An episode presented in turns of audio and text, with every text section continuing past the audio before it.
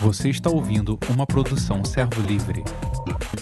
Bom dia a todos, paz seja no coração de cada um.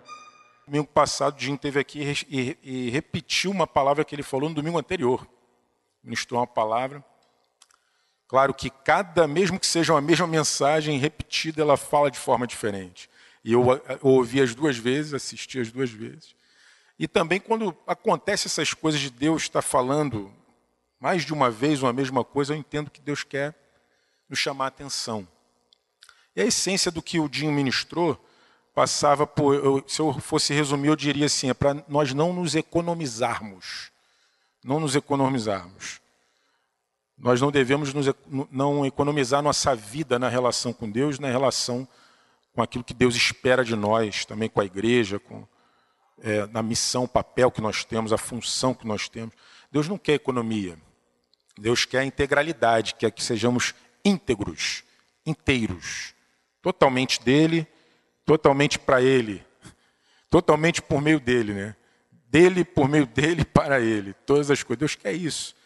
Né? E aí eu fiz uma conexão com a reflexão que, que eu repartiria no domingo passado, que é o que eu quero falar com vocês aqui hoje, que eu penso também que é um tema que precisa estar vivo no coração da igreja. Eu até dei um título para essa reflexão. O título é Siga a sinalização. Siga a sinalização. E essa, seguir essa, essa sinalização, penso que é para não perder, para não perder a direção e nem ser econômico.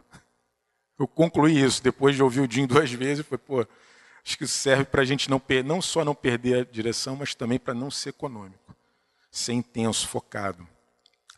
É, tive um diálogo com Yuri um dia, falando sobre os jovens adolescentes, né, como a gente cooperar com a vida dos jovens, é, como, como plantar, é, marcar o caminho, apontar, dizer, oh, essa daqui é, uma, é um caminho, uma sinalização para você não desviar. E a gente comparava uma, a, a vida cristã como uma jornada, um caminho, uma jornada para percorrer, e nós falávamos sobre a gente tem que pavimentar essa estrada e sinalizar essa estrada, para que eles olhem sempre as placas de sinalizações. E se um dia sair do caminho, desviar, eles sabem até o retorno. Tem retorno, tem placa de retorno também. Tudo isso aí. E a gente conversava sobre isso. E depois dessa conversa, eu tive uma conversa também com outros dois irmãos, o Cadu e o Gabriel, e na conversa com Cadu e Gabriel, aí eu lembrei de quatro sinalizações que nós precisamos ter diante de nós frequentemente. Frequentemente. Acredito que é uma, uma essência da palavra e uma essência, consequentemente, da vida cristã. De como devemos viver. Como, inclusive, a gente olha, lê a Bíblia com esse óculos. Eu até vou falar ousadamente isso. Você lê as Escrituras com esse óculos, tendo pelo, pelo menos essas quatro coisas que eu acredito que tem muita coisa que estão dentro desses quatro, mas a gente vê nas escrituras muita ênfase sobre esses quatro temas e que todas as coisas estão ali dentro. Pelo menos eu estou lendo a Bíblia há 21 anos e ouvindo também irmãos ministrando e vejo isso o tempo inteiro. O tempo inteiro, o tempo inteiro. E fiz para mim essa, essas placas sinalizadoras, esses filtros né, na minha jornada primeiro deles é o reino de Deus. O reino de Deus. Quando você vê as Escrituras, você vê plenamente o reino de Deus sendo ministrado. Havia uma profecia sobre um homem, a voz do que clama no deserto, que ele apareceria e diria que deveria ser preparado o caminho do Senhor e aplanado as suas veredas. Né? Esse homem era João Batista e ele a pregação de João Batista era o quê? Uma, mais uma profecia de 700 anos antes. E quando ele aparece, o que, que ele falava em Mateus 3,2? Arrependei-vos, porque está próximo o reino dos céus. A pregação de João Batista era essa. Então você já vê claramente que é o tema ultra, mega importante, totalmente plenamente importante, que as pessoas deveriam dar total atenção. Toda aquela geração, toda a história vinha sendo preparada para aquele momento e esse homem chegou e a mensagem dele era arrependei-vos, porque é chegado o reino dos céus. E o Marco, Marco já escreve em capítulo, no capítulo 1, verso 15, ele diz: O tempo está cumprido, o reino de Deus está próximo. Arrependei-vos e crede no Evangelho. Já Marcos registra desse jeito, Mateus registra daquela forma. Marcos já diz que o tempo está cumprido, o reino de Deus está próximo. Arrependei-vos e crede no Evangelho. Arrependa-se e creia na boa notícia. Você vê a importância dessa mensagem importância de entender o que é isso. É bom a gente entender o que é arrependimento. Eu sei, acredito que muitos de vocês aqui têm clareza disso, mas é sempre bom te lembrar. Arrependimento não é o mesmo que remorso. Sentir aquele pesar de algum erro e tal, aquela coisa sentimental, e depois de um tempo você faz a mesma coisa, vive igual. Não, arrependimento é uma mudança de forma de pensar forma, estrutura de pensamento, conceitos, visão de mundo, como você vê as coisas, como as coisas, como que você vê as coisas acontecendo. As coisas acontecem ao seu redor e você tem um ângulo para ver, ver se o homem tem o poder de fazer alguma coisa ou se Deus preside sobre tudo isso. Por que Deus permitiu? Ou será que Deus dormiu, cochilou, não estava atento àquela ocasião? O arrependei-vos é você enxergar tudo diferente acerca de você mesmo, seus conceitos, valores, sua forma de ver a vida, sua forma de ver tudo. Arrependimento, mudança total de mente, de estrutura de pensamento. E crede no Evangelho. Tenha, mude sua mente, não seja mais guiado aí pela tua razão, emoção e vontade, mas creia no Evangelho. Seja guiado agora pela fé na boa notícia, na boa notícia do reino de Deus, do governo de Deus. Ele veio governar. Em Mateus 4:12, Mateus 4:12 a, a 16, isso depois que Herodes persegui, perseguiu João Batista, impulsionado até por, por sua concubina, podemos dizer assim, Herodias, mulher do irmão dele, e João Batista denunciou aquele adultério e ele, é, Herodias, instigou Herodes para prendê-lo e mais tarde para matá-lo. Mas aqui no verso 12, capítulo de Mateus, capítulo 4, verso 12, olha o que, o, o que aconteceu aqui. Ouvindo, porém, Jesus que João fora preso, retirou-se para a Galiléia e, deixando Nazaré, foi morar em Cafarnaum, situada à beira-mar, nos confins de Zebulon, e Naphtali, para que se cumprisse o que fora dito por intermédio do profeta Isaías. O que, que Isaías disse? Terra de Zebulon, terra de Naphtali, caminho do mar, além do Jordão, Galiléia dos gentios. O povo que jazia em trevas viu grande luz, e aos que viviam na região e sombra da morte, resplandeceu-lhes a luz. Uma profecia, Jesus depois que João Batista foi preso, Jesus agora assumiu o papel dele, chegou o tempo mesmo, o, o caminho está preparado e Jesus chegou.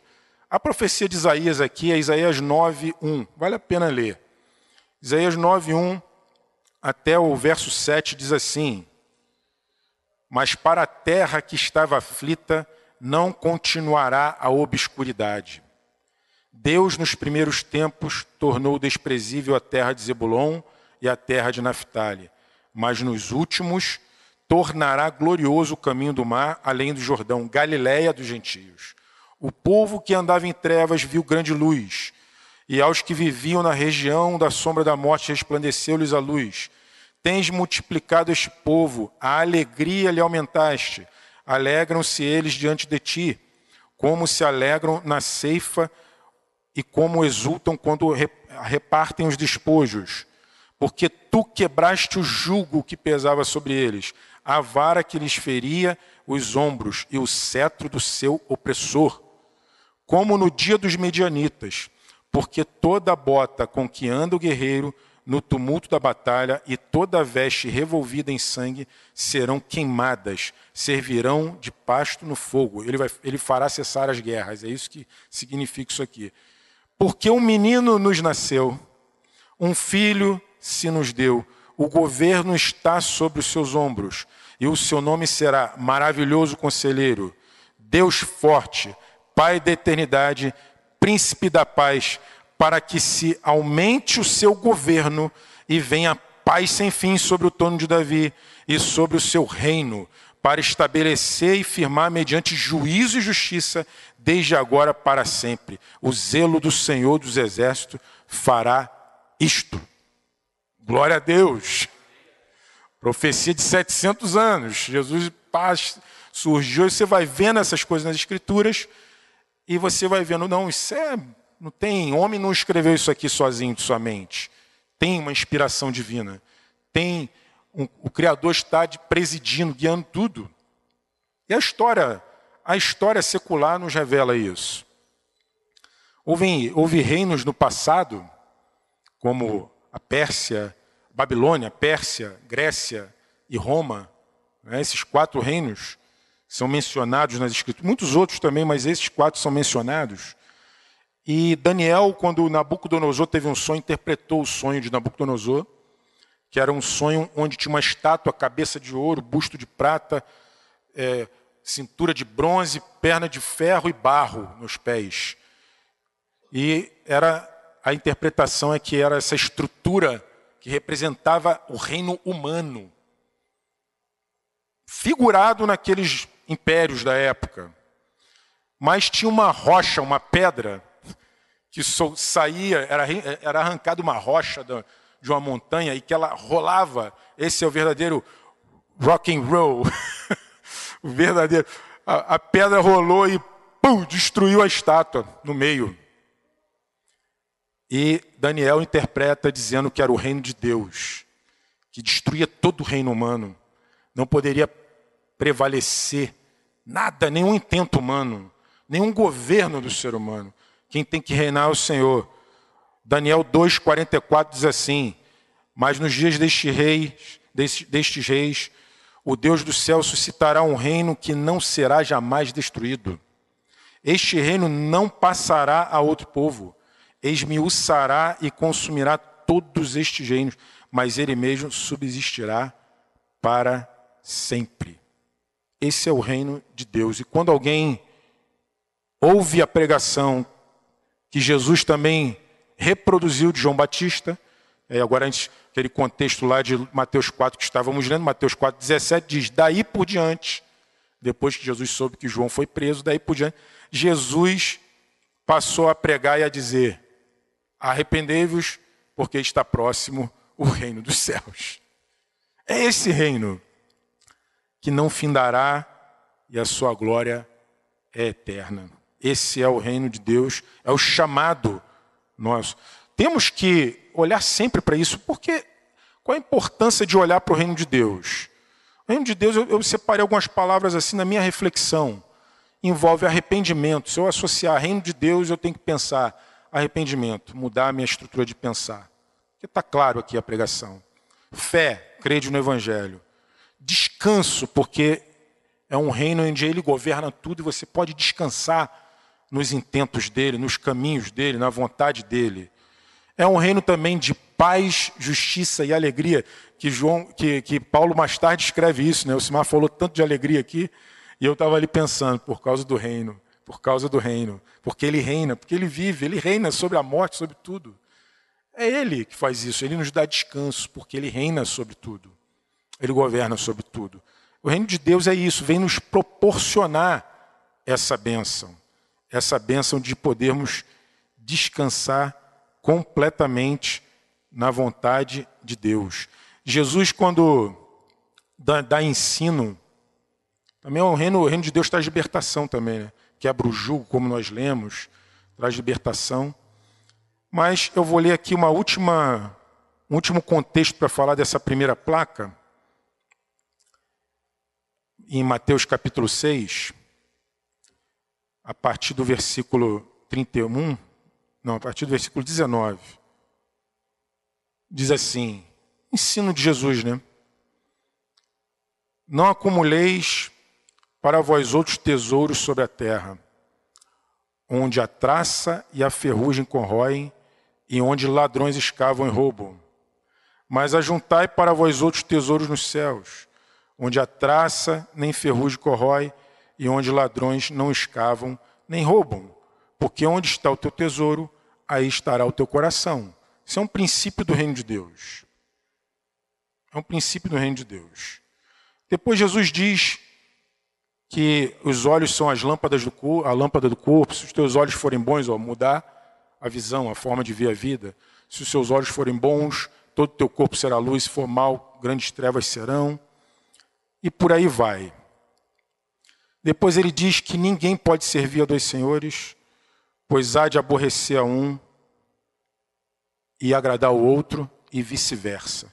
No final ele diz: Não podeis servir a Deus e às riquezas. Verso 24.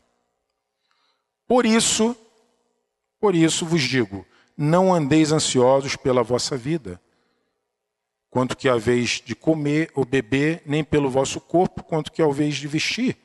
Não é a vida mais do que o alimento e o corpo mais do que as vestes? Observai as aves do céu. Esse mar cantou aqui, Mara, né? Cantar. Hoje é o dia que o Senhor já fez, as aves estão cantando, a natureza proclamando. Olha para as aves dos céus, não semeiam, não colhem, nem ajuntam em celeiros, contudo vosso Pai Celeste os alimenta. Porventura não valeis vós muito mais do que as aves? Qual de vós, por mais ansioso que esteja, pode acrescentar um côvado ao curso de sua vida? E por que andais ansiosos quanto ao vestuário? Considerai como crescem os lírios do campo, eles não trabalham nem fiam. Eu, contudo, vos afirmo que nem Salomão, em toda a sua glória, se vestiu como qualquer deles. Ora, se Deus veste assim a erva do campo, que hoje existe e amanhã é lançada no forno, quanto mais a vós outros, homens de pequena fé. Portanto, não vos inquieteis Verso 31. Não vos inquieteis, dizendo que comeremos, que beberemos, ou com que nos vestiremos, porque os gentios, no caso os incrédulos, que não creem no Senhor, é que procuram todas estas coisas, pois vosso Pai Celeste sabe que necessitais de todas elas. Buscai, pois, em primeiro lugar o que? O seu reino e a sua justiça, e todas estas coisas vos serão acrescentadas. Portanto, não vos inquieteis com o dia de amanhã, pois o amanhã trará os seus cuidados, basta a cada dia o seu próprio mal. Como é que eu não fico ansioso se eu buscar o reino de Deus? Como é que eu não vivo preocupado, angustiado com um monte de coisas, se eu buscar o reino de Deus, se eu descansar nesse reino, se eu descansar nesse governo, se eu crer que Ele tem todo esse poder e esperar por Ele? descansar nele. Toda angústia que vier, se você lembrar, o Senhor reina. O reino de Deus, eu faço parte desse reino. Onde o reino de Deus é manifestado? Quando isso acontece? Quando a vontade de Deus é buscada e praticada. Ali o reino de Deus prevalece e se estabelece. Se eu não buscar a vontade dele, lembra da oração do Pai Nosso: Venha a nós o teu reino, seja feita tua vontade. Vem o reino só como? Se a vontade dele for feita. Na terra como no céu. Não tem como. Se resume nisso. A outra placa, meus irmãos, é o senhorio de Jesus. Porque se há um reino, tem um rei. E esse rei governa, né? O senhorio de Cristo.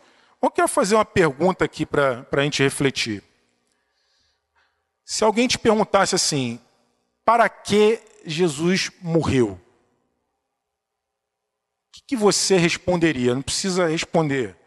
Responde para você mesmo aí só. Para que Jesus morreu? Qual é a resposta disso?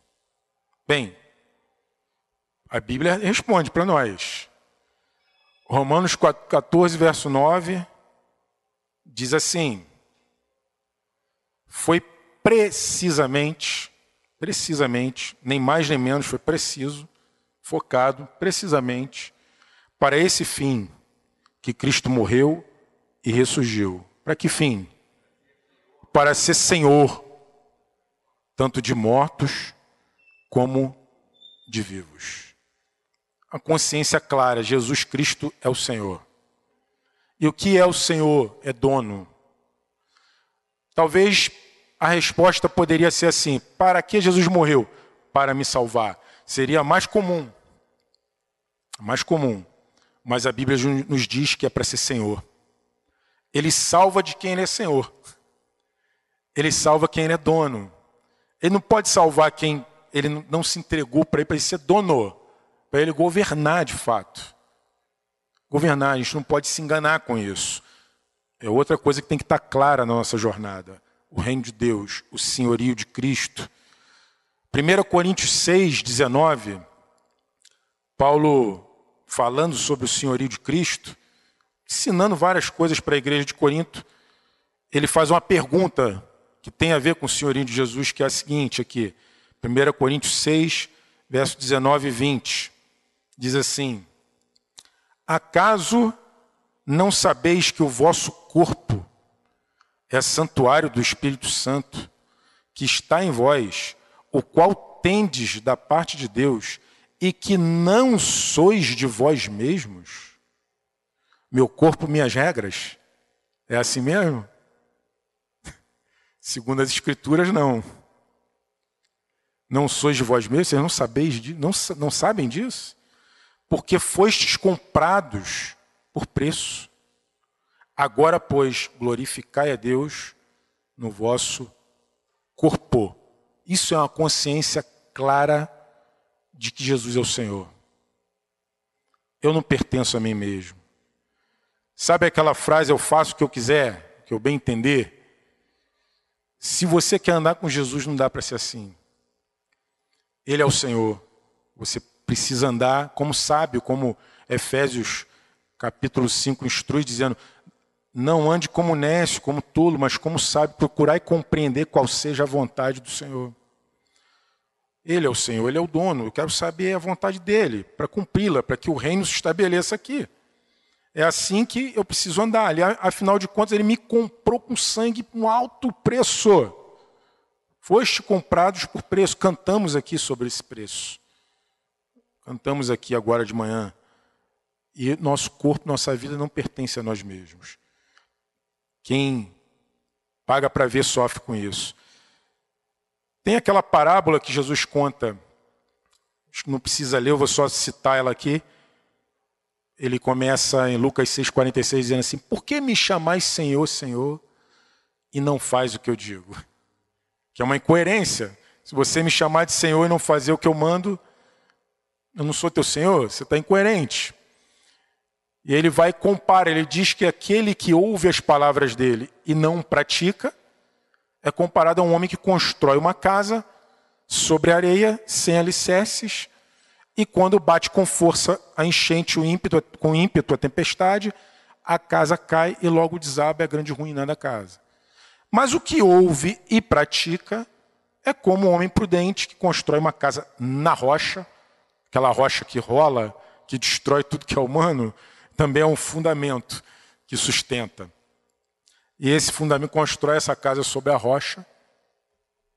E quando vem a tempestade, vem as lutas, vem tudo, não pode ser abalada porque foi bem construída. Jesus fala assim sobre o senhorio dele. Fala da consequência desse senhorio. Se você acatar esse senhorio, você vai colher isso aqui. Se você não acatar, você vai colher isso aqui. É uma escolha.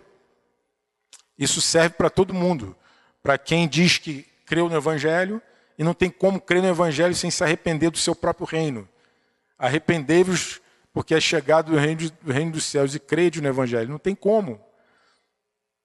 Eu tenho que entender, se me render esse reino, me render esse senhorio, completamente entendendo que meu corpo não, é, não são minhas regras. é o corpo, eu sou um mordomo desse corpo. Eu não sou o dono dele. Eu não sou o dono dele. Em Apocalipse tem até um cântico, né? Não precisa colocar, Yuri, só vou ler aqui rapidamente. Apocalipse 5, 9, 10 diz: Digno és de tomar o livro quando Jesus lá vai abrir os selos do livro, só ele poderia, ninguém poderia, só ele, e abrir os selos, porque foste morto e com teu sangue compraste para Deus os que procedem de toda tribo, língua, povo e nação, e para o nosso Deus os constituíste reino e sacerdotes e reinarão sobre a terra. Tem essa um cântico em Apocalipse dizendo no final lá como é que vai ser para aqueles que se renderam a essa compra. Aqueles que se negaram foram criados por ele, para ele, devem viver por meio dele, mas se negam, mesmo depois de ser comprados com sangue ainda, se negar.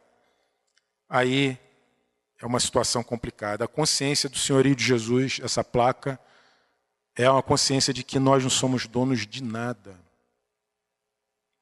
Nós não somos donos. Fala-se muito em direitos humanos, mas a gente precisa falar dos direitos divinos. Ele é criador, ele é rei, ele é senhor, ele comprou você com sangue, os direitos são dele. Ele espera de nós que rendamos tudo, sem economizar, como o Jim falou, tudo a ele. Tudo a ele. Para o nosso próprio bem. Essa é a grande realidade. Nós somos mordomos. Terceira placa, propósito eterno de Deus. Tem uma clareza clara que tudo isso nasceu na eternidade, é eterno. Nasceu antes de Deus criar tudo.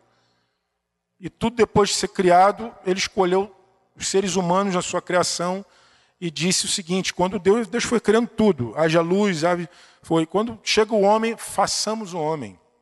Não era uma haja, haja, haja, haja. O homem foi uma construção assim muito especial. Flecheira tem até uma música, obra-prima, né? Uma das músicas do Flecha, obra-prima. Obra-prima de Deus nós somos. Ele façamos o homem. De que jeitinho? A nossa imagem, conforme a nossa semelhança.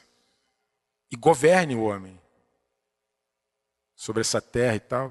Deu autoridade para o homem, o homem se arrebentou, a gente já sabe, e aí o reino humano precisa se render ao reino dele totalmente. Então, a, a imagem de Jesus nós fomos criados. E ele já, esse plano já era uma coisa antiga, já vinha desde muito tempo. Mas esse plano contempla também, contempla também uma família. Efésios 2, 17 a 19 diz assim: e vindo, vindo Jesus, né? E vindo, evangelizou paz a vós outros que estáveis longe, está falando aqui daqueles que não eram judeus, e paz também aos que estavam perto, porque por ele, por Jesus, ambos temos acesso ao Pai em um espírito. Assim já não sois estrangeiros e peregrinos, mas concidadãos dos santos e sois da família de Deus. Eu li aqui Efésios 2, 17 a 19. Esse 19 é a ênfase, é assim, já não sois estrangeiros e peregrinos, mas concidadãos dos santos e membros, sois da família de Deus. Membros da família de Deus. A igreja é uma família. Deus quis essa família, parecida com Jesus com muitos filhos. Um texto que nos elucida assim bem sobre isso é Romanos 8, 28, 29. Esse vale a pena ler também. Romanos 8, 28, 29 diz assim: Sabemos que todas as coisas cooperam para o bem daqueles que amam a Deus, daqueles que são chamados segundo o seu propósito. Porquanto aos que de antemão conheceu, também os predestinou para serem conformes à imagem de seu filho, a fim de que ele seja o primogênito entre muitos irmãos. Muito claro, o alvo de Deus, ele tem um propósito. O verso anterior diz que todas as coisas cooperam para o bem, mas para uma classe de pessoas, quem é essa classe de pessoas? Amam a Deus e são chamados segundo o seu propósito, que esse, esse propósito que é eterno. E que propósito é esse? De antemão conheceu, também os predestinou para serem conforme a imagem de seu filho, a fim de que ele seja o primeiro, o primogênito entre muitos irmãos. Uma família, filho primogênito. Ninguém, se alguém disser Primogênitos, então tem duas famílias, não é uma família só. Mas primogênito é uma família. Primogênito, uma família, Jesus o primogênito. Muitos filhos, muitos irmãos, com uma qualidade, a imagem dele. Reproduzindo a imagem dele. Criados para isso. Quiser viver uma vida cristã plena, eu preciso olhar para essas, essas coisas. Eu tenho que olhar para o reino de Deus e descansar. Eu tenho que me entregar completamente, me render ao governo de Jesus, que nada mais é meu. Eu ouvir a vontade dele obedecer. E também entendo que eu sou parte de uma família, que é a igreja, não é uma instituição, não é um CNPJ, não é um lugar, não é um prédio, mas é a família de Deus. A igreja é a família de Deus. E nós devemos, por isso que amar a Deus e uns aos outros é a base de tudo. É, 2 Pedro 1 diz que nós, a glória de participar disso, né? 2 Pedro 1, do verso 3, versos 3 e 4 diz assim. 2 Pedro 1, 3. Visto como, pelo seu divino poder, nos têm sido doadas todas as coisas que conduzem à vida e à piedade. Olha aí, tem que ler um negócio desse crer tem sido doado tudo a nós, que conduz à vida, uma vida plena e à piedade, a uma consagração a Deus, pelo conhecimento completo daquele que nos chamou ao propósito, nos chamou para a sua própria glória e virtude, nos libertar de todos os vícios e nos entregar a sua virtude, pelos quais nos têm sido doadas as suas preciosas e muito grandes promessas para que por elas vos torneis o quê? Coparticipantes da natureza divina. Natureza humana, caída, pecadora, perdida, pereba, como o Simar lembrou aqui. Agora você é doado a você o poder de resgatar a imagem de Jesus pelo poder do Espírito Santo em nós, ser participante da natureza dele, que vai operar esse arrependimento, essa coisa toda que nós já estamos falando até aqui livrando-vos da corrupção e das paixões que há no mundo. Ser parte do reino de Deus, viver o propósito eterno, ter a natureza divina, viver o senhorio de Cristo. Último texto aqui sobre sobre esse tema do senhorio de Jesus, que é a transformação que acontece, 2 Coríntios 3, 17 a 18, diz assim: Ora, o Senhor é o Espírito, e onde está o Espírito do Senhor, aí há liberdade. E todos nós, com o rosto desvendado, contemplando como por espelho a glória do Senhor. O que, que acontece se a gente contemplar a glória do Senhor? Somos transformados, diga, somos transformados. Diz de novo: somos transformados. De glória em glória na Sua própria imagem, como pelo Senhor o Espírito. Está tudo aí. A gente poderia pegar inúmeros textos e, e ver a Bíblia assim com essa ótica. Propósito eterno, reino de Deus, senhorio de Cristo, está tudo claro. Todo texto que você lê, lá você pode encontrar essas coisas, essa, essa essência. Mas aqui está falando sobre contemplar Jesus. E contemplar é diferente de você olhar. Concorda ou não? Você olha e olhou para o outro lado. Olhei para ali e vi um símbolo de, do extintor de incêndio. Voltei para cá.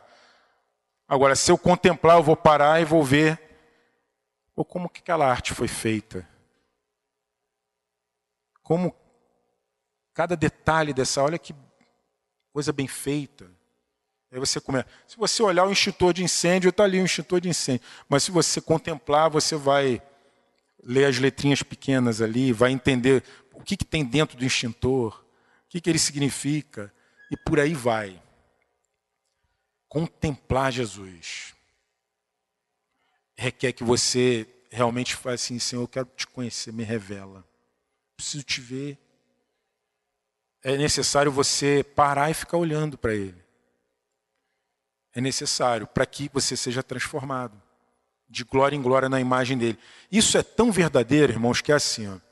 Você pega, no domingo passado, é, um pouquinho, no sábado à noite, na verdade, eu, minha esposa estava ouvindo um testemunho de um cara que, eu, você falou de, olha o ladrão no futebol, né?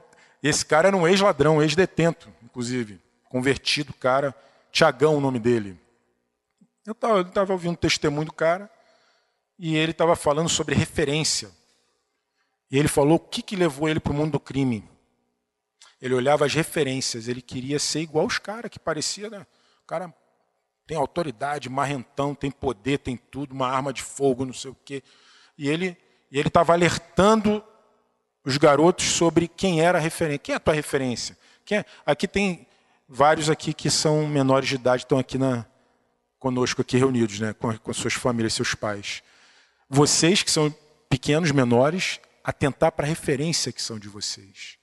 Quem é que atrai vocês? Quem é que você olha assim, admira e contempla?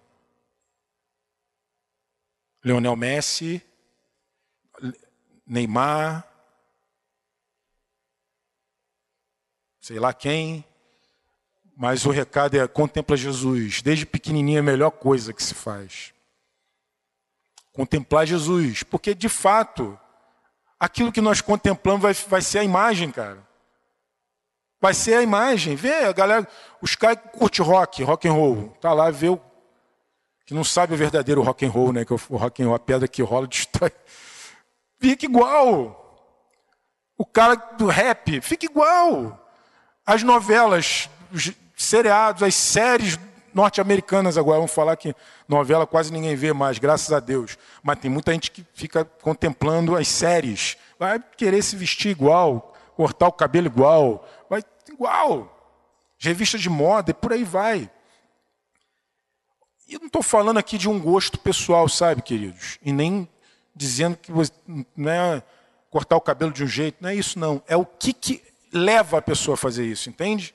O que contemplamos é o que vamos nos transformar a imagem.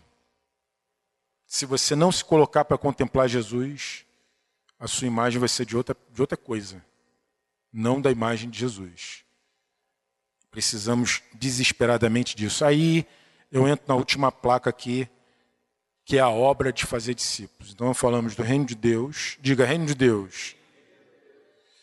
Esse reino é para você descansar, confiar, se arrepender, transformar a tua forma de pensar e confiar nas, na, na, no que o reino dele pode realizar.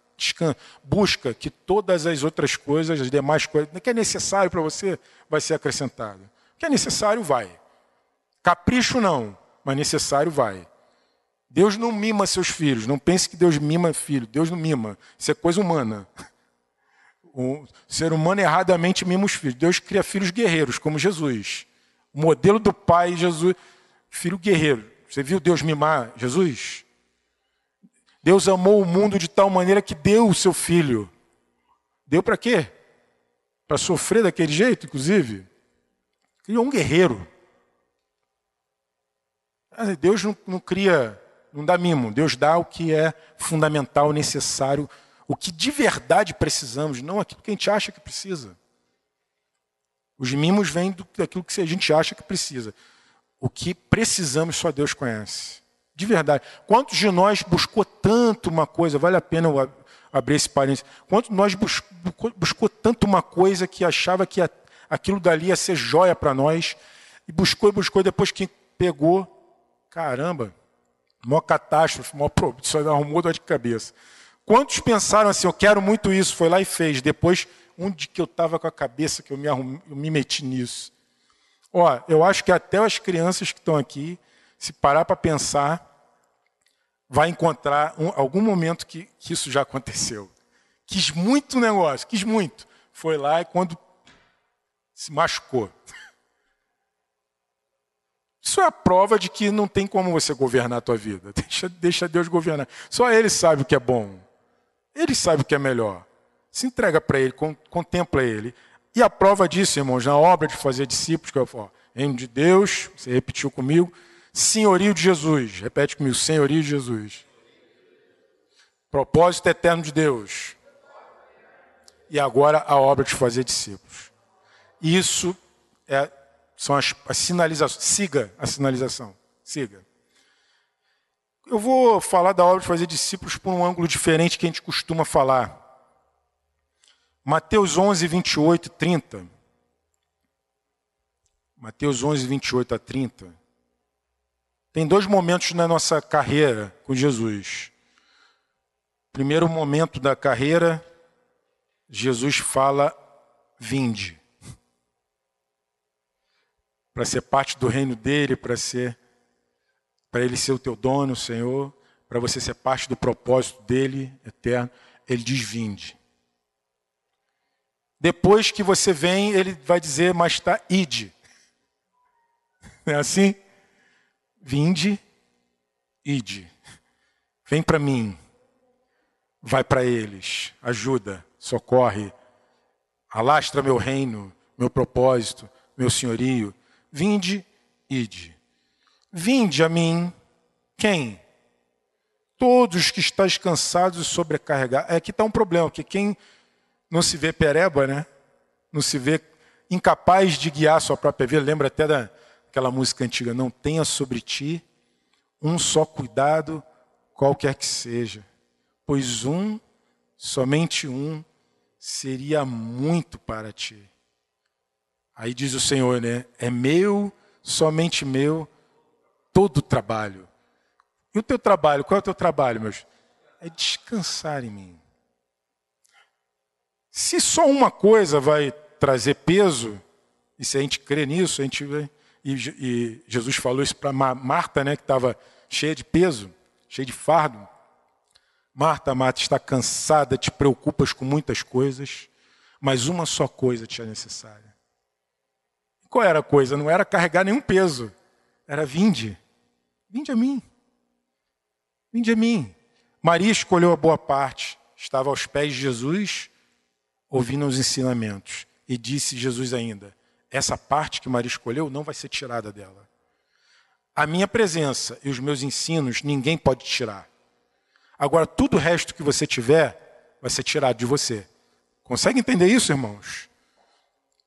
Tudo que você alcançar, conquistar, fizer, um dia vai ser tirado. Bens e pessoas. Vai. E um dia até nós mesmos vamos ser tirados daqui morrer. Agora, uma coisa que não é tirado é a única necessária: a presença dele e os ensinos dele, que é o que Maria escolheu. Jesus, uma só coisa tinha necessária. É difícil crer nisso, mas é real. Uma só coisa nós precisamos. A boa parte, ainda diz que é bom, boa parte, que não vai ser tirada. Ó, só tinha necessário uma coisa, é boa parte e não vai ser tirado de você. Se você acreditar nisso, tu é feliz já ou não é? Pô, não preciso ter uma vida complexa, é simples. É só uma coisa que eu preciso, é bom e não vai ser tirado de mim. A presença dele, o ensino. Vinde a mim, todos que estáis cansados e sobrecarregados. Eu vos aliviarei. Tomai sobre vós o meu jugo Aprendei de mim porque sou manso e humilde de coração. Aprendei de mim, obra de fazer discípulo. Discípulo é aluno. Aluno tem que aprender. Vinde a mim, é só, só por bem, ó. Vinde a mim, é isso que eu quero para você. Aprenda de mim, sou manso e humilde de coração. Ninguém é, mas eu sou, Jesus diz. Ninguém é manso e humilde de coração, mas eu sou. Quero te ensinar isso. E a consequência disso se você aprender isso, o que, vai acontecer? Achareis descanso para a vossa alma, porque o meu jugo, perdão, irmãos, o meu jugo é suave e o meu fardo é leve. Simples assim. Temos que contemplar esse Jesus, manso e humilde. Contemplar a mansidão e a humildade dele, nós vamos ser transformados mansos e humildes também a contemplação de buscar estar com ele. Paulo ousadamente falou em 1 Coríntios 11, 1, da seguinte maneira, vale a pena esse, esse versículo, é só uma frase.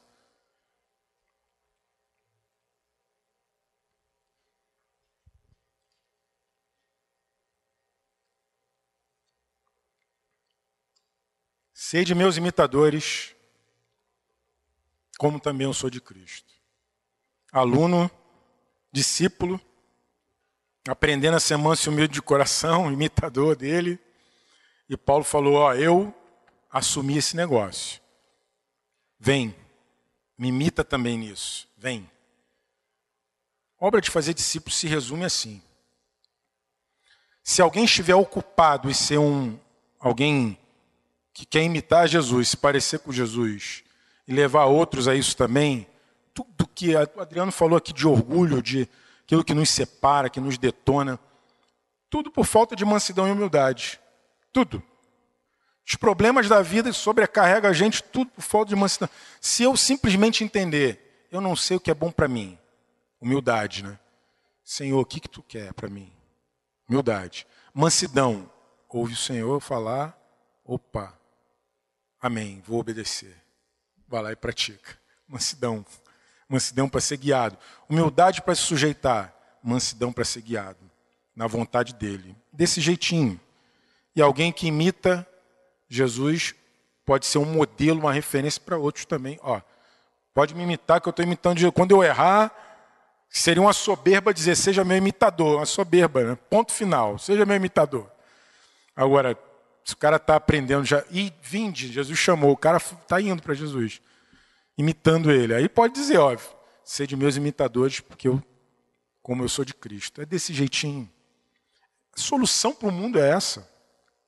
O que torna todo o resto estável, bem, é que só tem uma coisa estável também, a vontade de Deus. Mais nada é estável. Tudo é instável. Tudo. Tudo é instável, tudo oscila, tudo vai acabar, mas uma só coisa é estável a boa parte que Maria lá escolheu.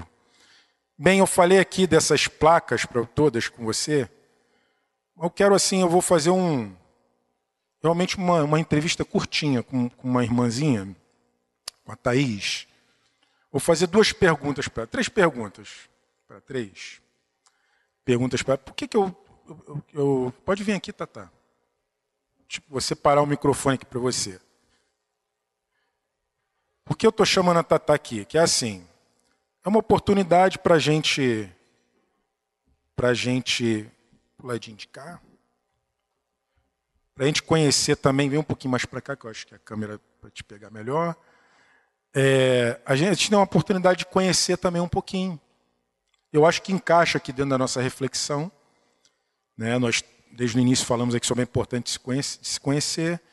Tal. E a Thaís, ela Está recém-casada, um mês de casada, né? Um mês, olha o Joe ali, todo feliz.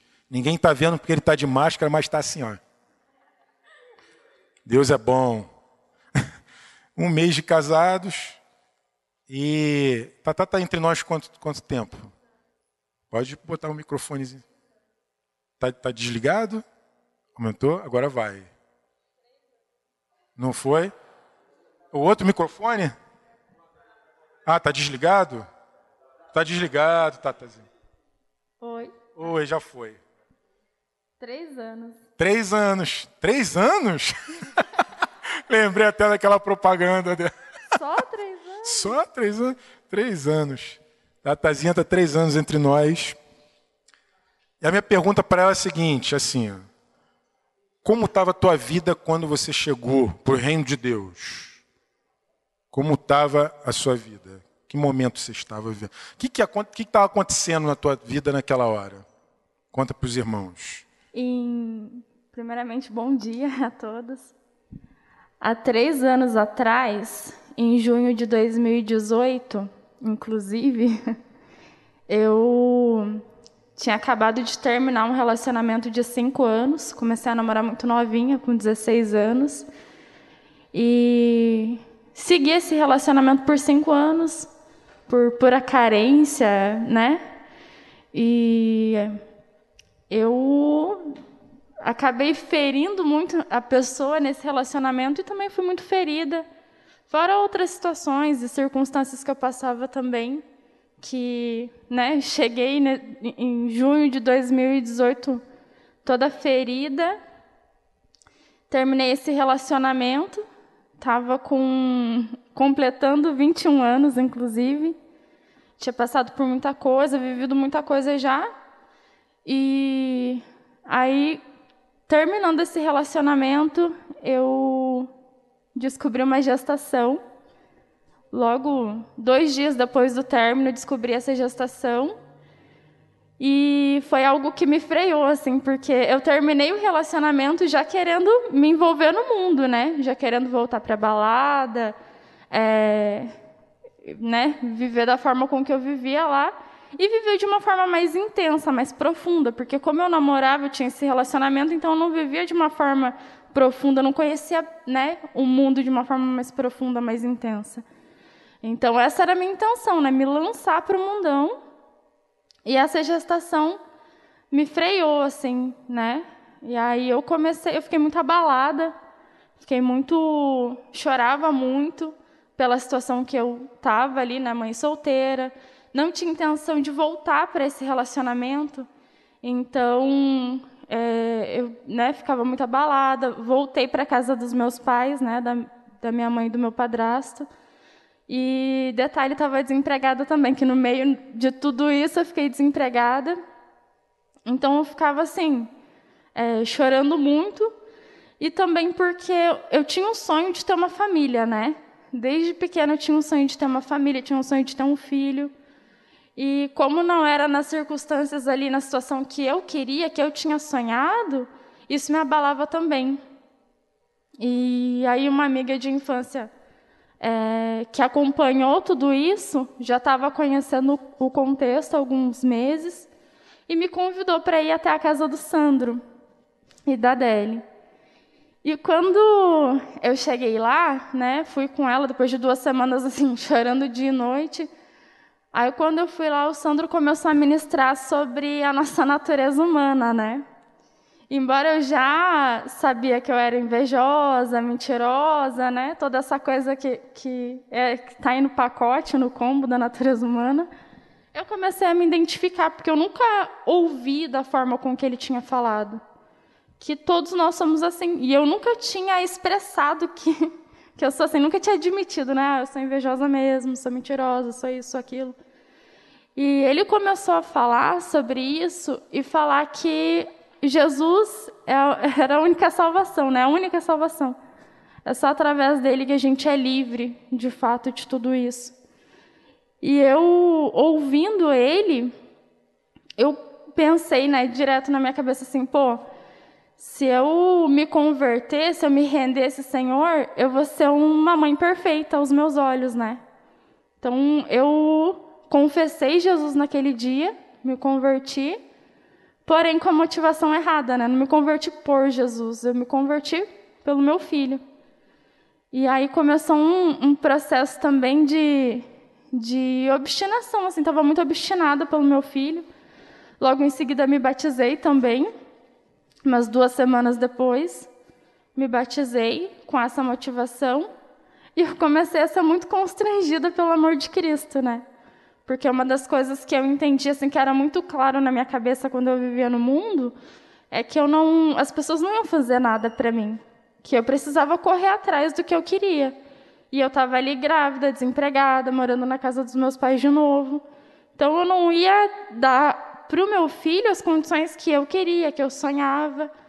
E eu ficava muito naquilo, né? Poxa, eu vou, vou ficar dependendo da, da minha família. E Deus começou a me constranger muito assim com o amor dele, porque eu fui ganhando muitas coisas. Fui sendo muito abençoada, mesmo sendo obstinada ali pela, pela vida do meu filho, mesmo também vi, seguindo vivendo para mim, porque eu não tinha nenhuma experiência com Deus. Ainda me converti, né, para ser uma mãe perfeita, né, aos meus olhos para o meu filho. Então, eu entendia que que eu eu, eu tinha clareza de que eu estava vivendo para mim. E na minha cabeça isso era legal, né? Pô, estou aqui vivendo minha vida, seguindo obstinada, e Deus está me dando tudo isso. né? Estava sendo muito abençoada, tanto para mim, as minhas necessidades, quanto as necessidades do meu filho. Então, eu comecei a, a, a, ver aquilo como um amor de Deus. E também era algo que me constrangia, que, me, né? que eu ficava assim, poxa, as pessoas que nem me conhecem, né? porque Deus usou a igreja para me abençoar, e pessoas que nem me conhecem estão me dando um monte de coisa, né? E eu com aquela mentalidade de que eu teria que fazer tudo aquilo no meu braço. E aí chegou um momento assim que eu olhei para tudo, depois de de alguns meses sendo muito semeada, sendo muito assistida. É, inclusive, essa questão da obstinação era algo que a Adele, né, minha discipuladora, já me falava, porém eu não queria ouvir, não queria entender.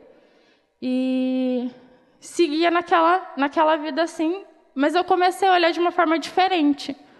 Comecei a ver que o Senhor ele estava de fato é, querendo alcançar a minha vida, sabe, de uma forma mais profunda.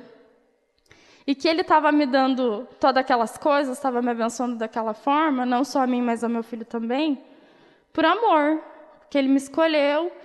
E quando eu entendi isso, você quer fazer a próxima pergunta, Paps?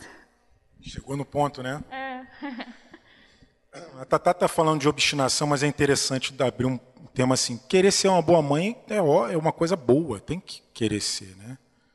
O tema que nada pode ser o centro da nossa vida senão Jesus. Né? Nem por isso que Jesus, para ser discípulo dele, falou, né? Quem é, não amar menos pai, mãe, mulher, filhos, marido e a sua própria vida não pode ser meu discípulo, porque a gente não sabe amar como deveria. Na verdade, o nosso amor ele é egoísta. Nós am... a, a, a obstinação é assim: eu quero muito aquilo porque aquilo eu amo muito, aquilo eu quero, né?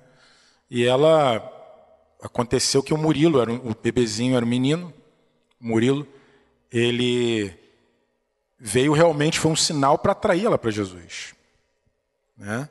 E ela, mas ela fez de quê? Não, vou ser uma boa mãe. Isso estava no interior dela, no interno dela. A gente percebia que ela era era estava lenta no processo de fazer a vontade de Deus. A gente via que ela estava muito mais nesse, nesse aspecto mesmo. Aí que ela era apacentada a Jesus ser o centro da vida dela, com muito cuidado né, e caminho.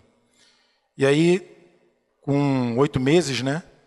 Oito meses de gestação, eu, a minha pergunta é a seguinte: é como sua fé foi provada e consolidada em Jesus? Essa é, é a pergunta. É, com oito meses de gestação, isso foi final de 2018, eu parei de sentir os movimentos do meu filho na barriga. Isso me preocupou muito, assim. E fui para o hospital e descobri o óbito do meu filho, né? Já tinha alguns dias que ele estava sem se movimentar e já estava em óbito. E aí eu desesperei a alma, né? Fiquei desesperada, fiquei questionando Deus por que, que o Senhor me deu tudo isso e agora tira meu filho? Embora hoje eu entendo que era para me alcançar mesmo, para me ensinar, para me mostrar que era ele, que é ele que cuida de mim, né? E não eu no meu braço, não o homem, mas sim a ele, ele que me dá o que eu preciso, necessário, como o Sandro falou aqui. E mas ainda assim eu questionei a Deus, né? Por que, que você está tirando meu filho assim? E eu estava lá no hospital mas ainda assim estava sendo acompanhada por Deli, por Sandro, e ainda fiz uma ligação para Deli três horas da manhã, né, amiga, para para contar sobre o óbito. E ela com muita paciência e amor, assim, disposição de de orar por mim, para que eu me acalmasse e tudo mais. E aí eu fico até emocionada de lembrar, porque isso é, é algo tão marcante, foi algo tão forte que aconteceu na minha vida, que hoje eu não choro de tristeza, sabe? Eu choro de alegria com tudo que, que Deus fez. Por isso que eu estou meio emocionada, assim. Mas eu vi, assim, o amor de Deus também através da vida dela nesse dia. E estava sendo muito... É, tomando remédio ali para dormir, né? Calmante e tudo mais. Então, Eu dormi no outro dia a primeira visita que eu tive foi deles, né? Foi de Sandra e Deli e mais uma, uma amiga. E nesse, nesse tempo que eles estiveram comigo no hospital, eles oraram por mim, ficaram ali um tempo comigo. E quando eles saíram, já me vi outra pessoa, no sentido de que eu vi de fato Deus respondendo a oração deles para que meu coração estivesse em paz. E eu, na minha carnalidade, não queria estar em paz, né? Eu queria sofrer o meu luto, eu queria morrer junto com o meu filho. Era, era isso, assim, é, é, cheio de sentimentalismo, né? Então eu ficava assim, por que, que eu estou sentindo paz? O que, que é isso? Sabia que aquilo não vinha, que não vinha de mim, que era algo sobrenatural. E eu comecei a sentir aquela paz, a paz que excede todo entendimento humano. E foi nesse dia, inclusive, que que o Senhor me deu a palavra de Romanos 8, 28, que todas as coisas cooperam, como foi citado aqui. Inclusive que aquilo ia cooperar com a minha vida, embora estava doendo naquele momento, ia cooperar com a minha vida. E aí passei mais um processo no hospital também, né, que foi de entrega, né, de eu entendia que meu filho estava em óbito, mas como ele ainda estava na barriga, estava num processo de entregar o corpo dele, né? E passei assim por esse processo. E saindo do hospital, o Senhor também já me deu é, já me deu uma palavra de que eu deveria doar as coisas que eu tinha ganhado, né? Tinha recebido muita coisa e eu precisava abençoar as pessoas. Devolver o que eu precisava devolver e, e abençoar com aquilo que ele tinha me abençoado. E era tudo muito rápido, né? Ele tinha acabado de sair do hospital, mas eu entendia que ele que ele estava falando aquilo para mim e eu andei nesse caminho. E e aí eu vi assim, Deus ele confirmando a minha fé com a perca do meu filho, da mesma forma que ele me atraiu, me alcançou, né, com a vida do meu filho, com a gestação, porque se não fosse gestação nem teria olhado para Jesus. E consolidando a minha fé com a perca do meu filho.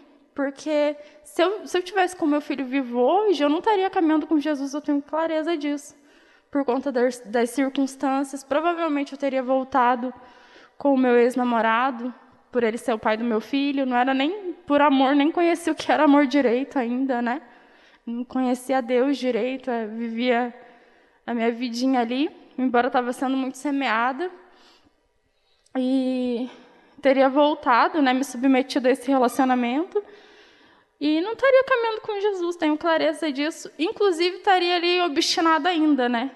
Me afundando mais ainda na obstinação em relação ao meu filho. E não estaria caminhando com Jesus. Obrigado, Tatazinho. É, se quiser sentar no seu lugarzinho, pode. Se quiser sentar aqui também não tem problema. Tá. É? Não, acho que não vai não. Meus irmãos, deixa eu. Falei da intenção de ela compartilhar, que é conhecer um pouquinho, né? Mas que envolve tudo isso que nós falamos. Não é uma, é uma coisa muito difícil. Nós sofremos juntos ali, choramos juntos. Délio chorava a beça, preocupada com a Thaís. A gente viu a luta dela pela fé, porque como explicar uma coisa dessa, né? É, ela teve que fazer um parto uma criança que já não tinha vida. Foi um processo muito difícil, muito difícil. E a gente fala, pô, Deus, é, é, essa menina precisa ser consolidada, mas Deus deu um sonho para dela até, que era um sonho que saiu uma mão assim do, do chão e tentava roubar uma bolsa de bebê, e a Deli tomava assim, e era uma bolsa cheia de. É, era de menina. Era uma bolsa de bebê de menina, não era de menino. E a Adélia havia pensado, quando aconteceu a história, amor, Será que isso tem a ver com a situação do Murilo e tal? E a interpretação que a gente teve, eu creio de todo o meu coração que foi Deus. Eu falei assim, amor, o Murilo, Deus, um dia a gente vai ver o Murilo, porque ele está com o Senhor, sem dúvida alguma, a gente sabe disso. Deus conhece a vida antes, da, antes do nascimento, está ali uma história. Os dias do Murilo foi atrair Thaís para Jesus. Né? E ela foi atraída de fato. E depois eu falei assim, amor, esse sonho, o que eu creio que Deus está comunicando? Está comunicando o seguinte: que essa bolsa de bebê não é a do Murilo, é a da Thaís. Ela é um bebê na fé. E que a fé dela vai, a gente vai ter que lutar pela fé da, da, da Thaís. E você precisa estar com essa bolsa agarradinha com ela, para que ela não se perca da fé. O Murilo, o Senhor cumpriu o propósito dele. Atraiu a Thaís para Jesus, e agora é a prova da fé dela para consolidá-la. E aí Deli creu nisso também junto comigo. E aí nos aproximamos com muita intensidade dela, para que ela não perdesse a fé. Hoje é uma alegria a gente ver eles casados, Joe, Thaís, uma família constituída. E na época nós também, a aproximou ela, até vou citar isso aqui, da Ana Cláudia Mateus, que tinha, também se converteu num período assim, muito próximo, um pouquinho depois dela também ter perdido um filho, mas esse, na verdade, vivo, que teve meningite, era um bebezinho, acho que tinha oito meses, nove meses, João Gabriel, que inclusive no dia 24, último agora de junho, completaria 24 anos, João Gabriel, se estivesse, se estivesse entre nós. Mas eles, Marcelo e Ana Cláudia, conheceram Jesus no meio disso também. E é engraçado, é interessante, engraçado não é interessante, que Marcelo e eu fizemos um parto de um outro filho dele, né, juntos. Ele, imagina, ele sepultou um bebê dentro de um. Imagina, que dor. E depois ele tirou um outro filho dele. Fez um parto, eu estava junto com ele, a gente sabe disso. Gente, isso já virou até brincadeira, né? Não basta pastorear, tem que parteriar, já até falaram isso. Mas você vê que andar com Deus é uma aventura. Mas se você acreditar, acreditar, crer, eu, eu falei isso com uma irmãzinha esse, essa semana também. Se você crê, você tem uma resposta assim: ó, por que você é cristão? Perguntei para a irmã que oscilava bastante na fé: por que você é cristã? Ela falou das experiências com Jesus, assim, ter a presença do Espírito Santo, ser liberta. Ela falou de coisas assim, que tudo acontece, tudo é real. Mas o nosso motivo não pode ser as experiências com Deus. As experiências elas fazem parte, mas o motivo não. O motivo, eu falei assim para ela, te dizer o motivo pelo qual eu sou cristão. Eu fui criado, nasci e existo para isso. Se eu for fazer qualquer outra coisa que não seja ser um cristão, um discípulo de Jesus, a minha consciência já me diz claramente que eu não sei por que eu estou aqui nessa terra. Eu fui criado, eu nasci e existo para isso. Essas placas aqui me mostram isso. O reino dele, o senhorio dele, ele me comprou com sangue. Ele me criou a imagem e semelhança, ele tem um propósito eterno. Eu sei me parecer com ele. É isso que me faz ser cristão. Porque se forem as experiências e as circunstâncias, numa circunstância como essa, por exemplo, a pessoa mete o pé, não aguenta seguir Jesus, se revolta contra Deus e não consegue mais, de fato, nem acreditar em Deus. Tudo perde sentido. E as situações da vida, irmãos, são inúmeras. Esses dias caiu, desabou um prédio em Surfside, né, lá na, na, na Califórnia, em Miami um lugar top, de gente rica, primeiro mundo. O prédio desabou, esfarelou, parecia até um, um torrão de açúcar. Explica o negócio dele, tinha 90 desaparecidos. A pessoa não se voltar para o Senhor, e tem coisas que a gente não entende, a gente só tem que confiar e descansar nele, se perde completamente e vai viver perdido mesmo, porque não tem explicação humana. Se a gente não confiar no sacrifício de Jesus, que Ele sabe todas as coisas, por isso que os olhos na eternidade é o que nos dá sentido. Se os olhos forem aqui na terra, não acontece. E tudo que Deus faz, irmãos, e tudo que Ele permite, tem uma essência: amor. A Thaís falou que eu não conhecia o amor de Deus. É isso mesmo. Toda a essência é porque Ele ama. Toda a essência, mesmo aquilo que a gente não, não entende, não sabe. Jesus, quando foi questionado sobre qual era o principal do, dos mandamentos, Jesus respondeu: Amarás o Senhor teu Deus com toda a tua força, todo entendimento, e amarás ao teu próximo, outro semelhante a esse, amarás o teu próximo como a ti mesmo.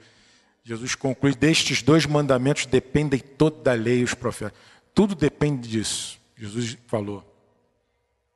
Mais tarde ensinou os discípulos que dava um novo mandamento: novo mandamento vos dou, assim como eu os amei, amem uns aos outros.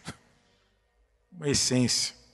Também o Pai diz, né, como eu já citei aqui, amou o mundo de tal maneira que deu o seu filho, para que todo aquele que nele crê não pereça, mas tenha vida eterna. Depois você vê 1 João 3,16, João, que, que mesmo João que escreveu que Deus amou o mundo que deu, também é o mesmo João que escreve: Nisto conhecemos o amor.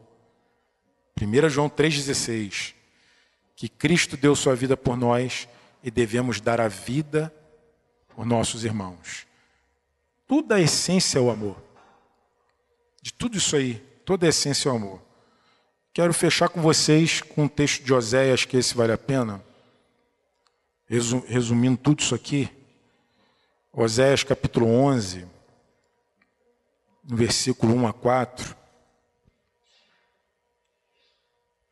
diz assim: Eu queria que você olhasse quando você lê ali a palavra Israel, Efraim, você pensasse, sou eu. Não pensa, não pensa em Israel, a nação de Israel, nem Efraim, mas pensa eu. Achou aí? Oséias 11, verso 1. Quando Israel era menino, eu o amei. E do Egito chamei meu filho. Aí aqui é uma profecia que se cumpriu de Jesus estar no Egito ser chamado de volta para a terra de Israel. Lembra aquele perseguido bebezinho? Isso aqui é uma profecia que se cumpriu.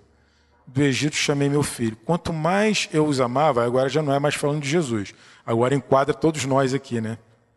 Tanto mais se iam da minha presença sacrificavam aos balins e queimavam incenso à imagem de escultura. Aqui você pode pensar em todo tipo de idolatria e obstinação. Sacrificar sua vida em prol, de, em, prol, em prol de sonhos pessoais e sem saber se é Deus que quer. Olha lá, sacrifica, vai. Todavia, eu ensinei a andar a Efraim, substitui aí, eu. Tomei-os nos meus braços mas não atinaram que eu os curava. Atraí-os. Como é que ele nos atrai? Com cordas humanas e com laços de amor. Fui para eles como quem alivia o jugo, aí você lembra aí do Tomai sobre vós meu jugo, e sobre as suas queixadas me inclinei para dar-lhes de comer até aí.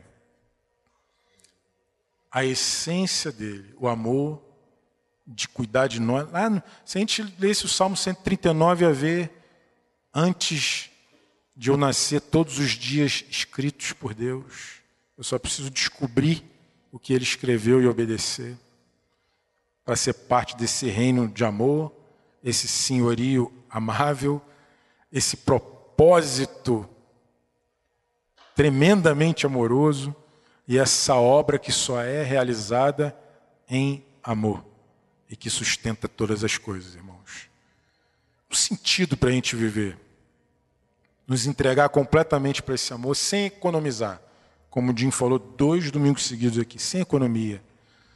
Sem economia, amar a Deus sobre todas as coisas, amar os irmãos como Cristo nos amou e deu a vida a Deus por nós. Amém? Vamos orar em nome de Jesus. Se o Simar tiver uma canção inspirada, eu sei que papai vai, vai fazer. Tanta, né? Mas Deus vai te dizer. Vamos nos colocar de pé em nome de Jesus.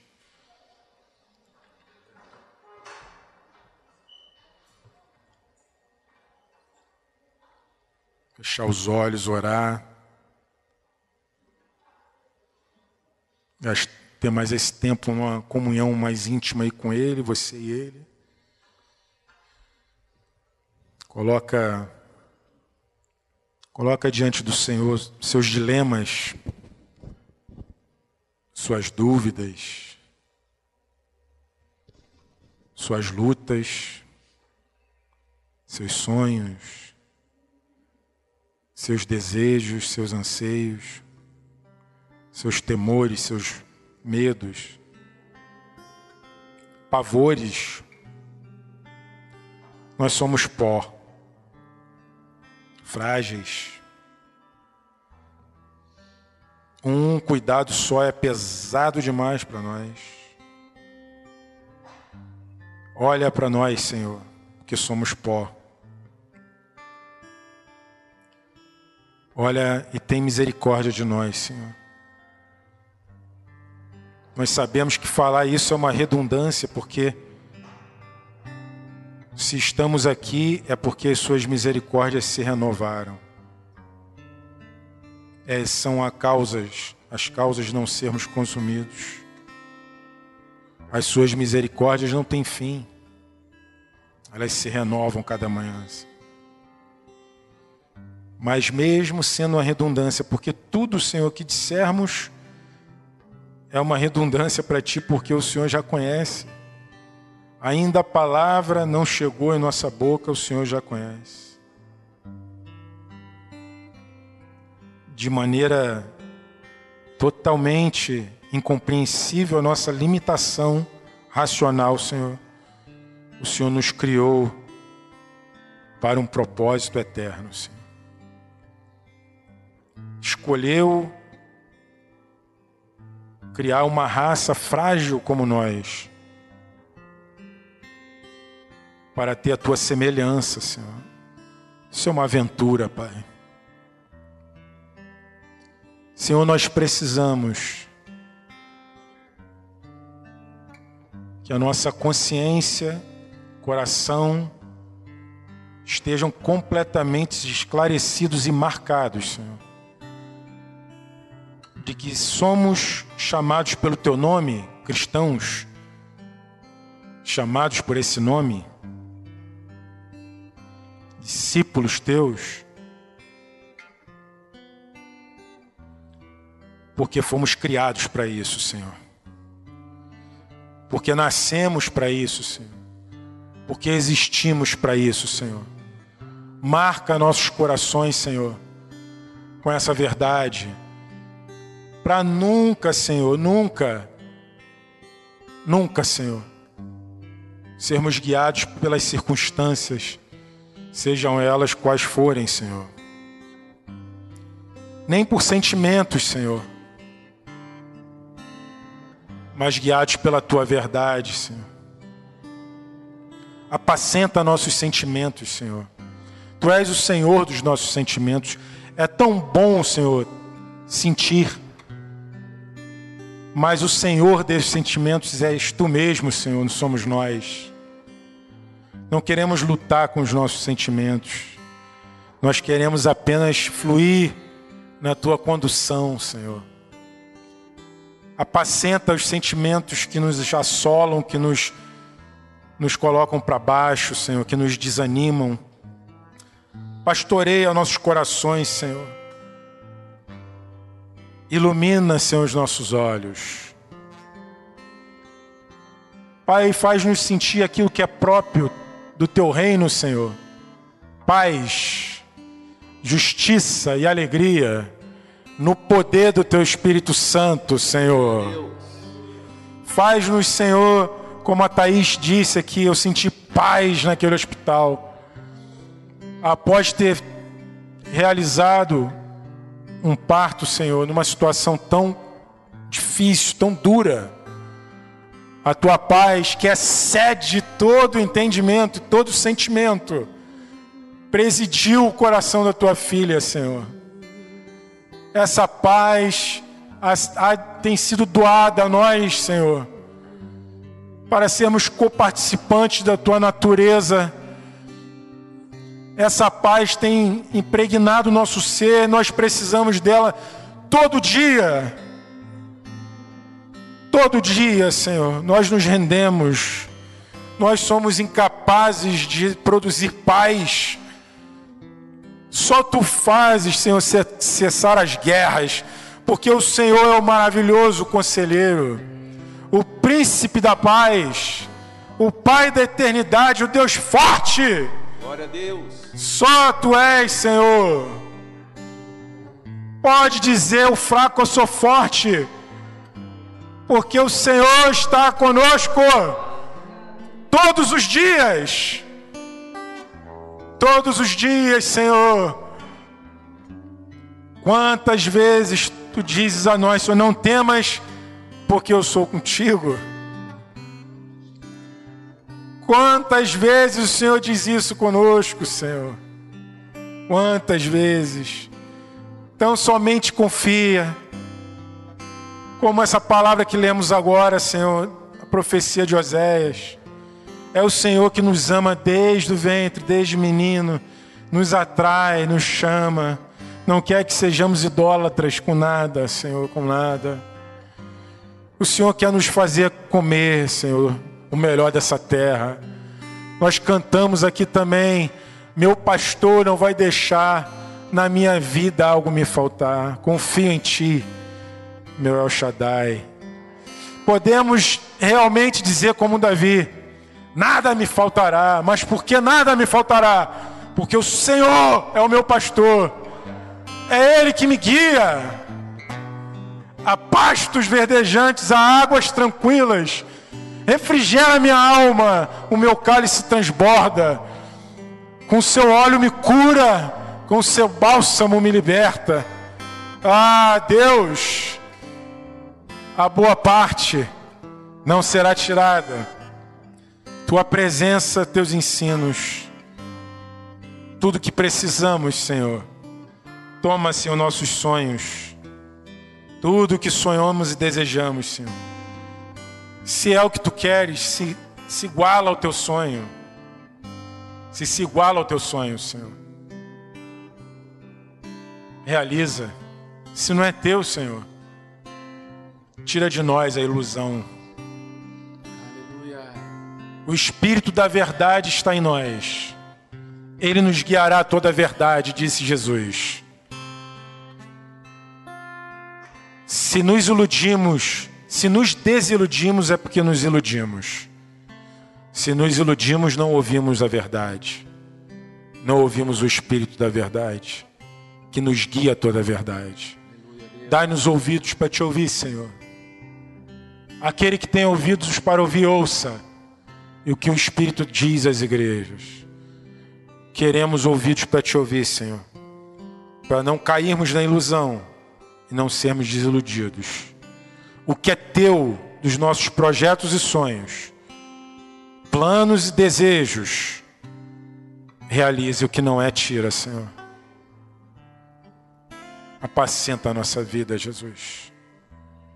Que o teu reino venha. Glória a Deus. Que o teu reino venha. Que o teu reino de paz, justiça e alegria venha sobre o teu altar, que é os nossos corações. Que tua vontade seja feita, Senhor. Tu és o dono de tudo. A ti pertence todas as coisas e as nossas vidas.